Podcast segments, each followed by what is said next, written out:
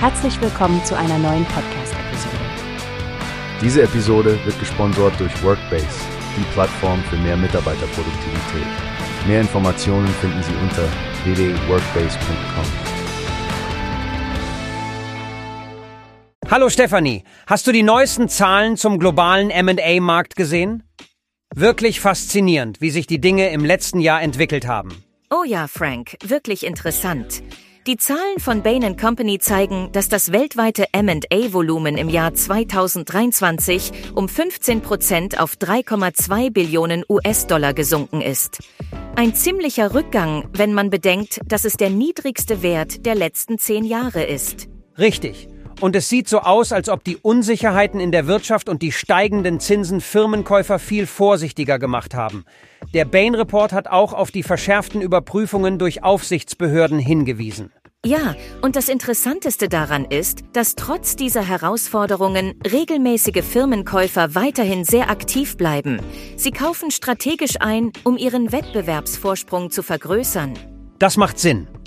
Obwohl es unterschiedliche Preisvorstellungen und Erwartungen an ein besseres Umfeld gibt, hoffen vielleicht viele potenzielle Verkäufer, bald bessere Deals zu machen.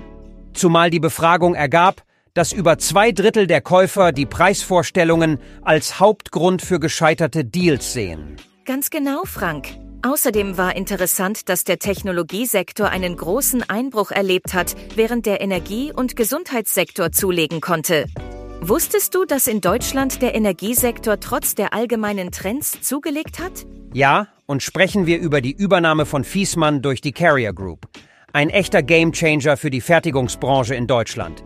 Und wie sieht es in der Schweiz aus? In der Schweiz war das Volumen im Gesundheitssektor stark, mit einigen großen Deals, die das strategische MA-Geschäft in Schwung hielten. Insgesamt blieb das Volumen dort jedoch nahezu unverändert. Du hast erwähnt, dass strategische Investoren sich besser gehalten haben als Finanzinvestoren. Es scheint, als würden die strategischen Investoren die aktuelle Situation besser meistern trotz eines generellen Rückgangs um 6% im Vergleich zu Finanzinvestoren mit 37% Rückgang. Absolut. Und die Aufsichtsbehörden stellen weiterhin eine Herausforderung dar. Sie sind rigoroser vorgegangen. Firmenübernahmen mit einem Gesamtvolumen von 361 Milliarden US-Dollar wurden in den letzten zwei Jahren genauer geprüft. Sehr wahr. Und das bringt uns zu einem weiteren spannenden Aspekt. Der Einsatz von künstlicher Intelligenz im MA-Geschäft. Derzeit nutzen erst 16 Prozent der Verantwortlichen KI, aber erwartet wird ein Anstieg auf 80 Prozent innerhalb der nächsten drei Jahre. Das könnte die Effizienz der Transaktionen deutlich steigern. Definitiv. Die KI-Einführung und die zunehmende Aktivität zum Ende des Jahres 2023 zusammen mit potenziellen Zinssenkungen deuten darauf hin, dass wir eine Belebung des MA-Markts im Jahr 2024 sehen könnten. Und das trotz geopolitischer und konjunktureller Unsicherheiten. Absolut. Wer jetzt investiert, könnte wirklich davon profitieren, sich von der Konkurrenz abzusetzen.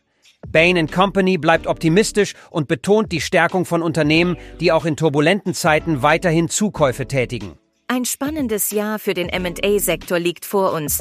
Danke, Frank, für deine Einblicke. Es sieht so aus, als ob die Industrie auf interessante Entwicklungen zusteuert. Hey, hast du gehört? Es gibt eine Plattform, die wir probieren sollen.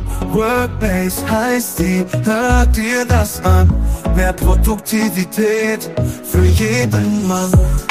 Werbung dieser Podcast wird gesponsert von Workbase. Mehr Mitarbeiterproduktivität hört euch das an.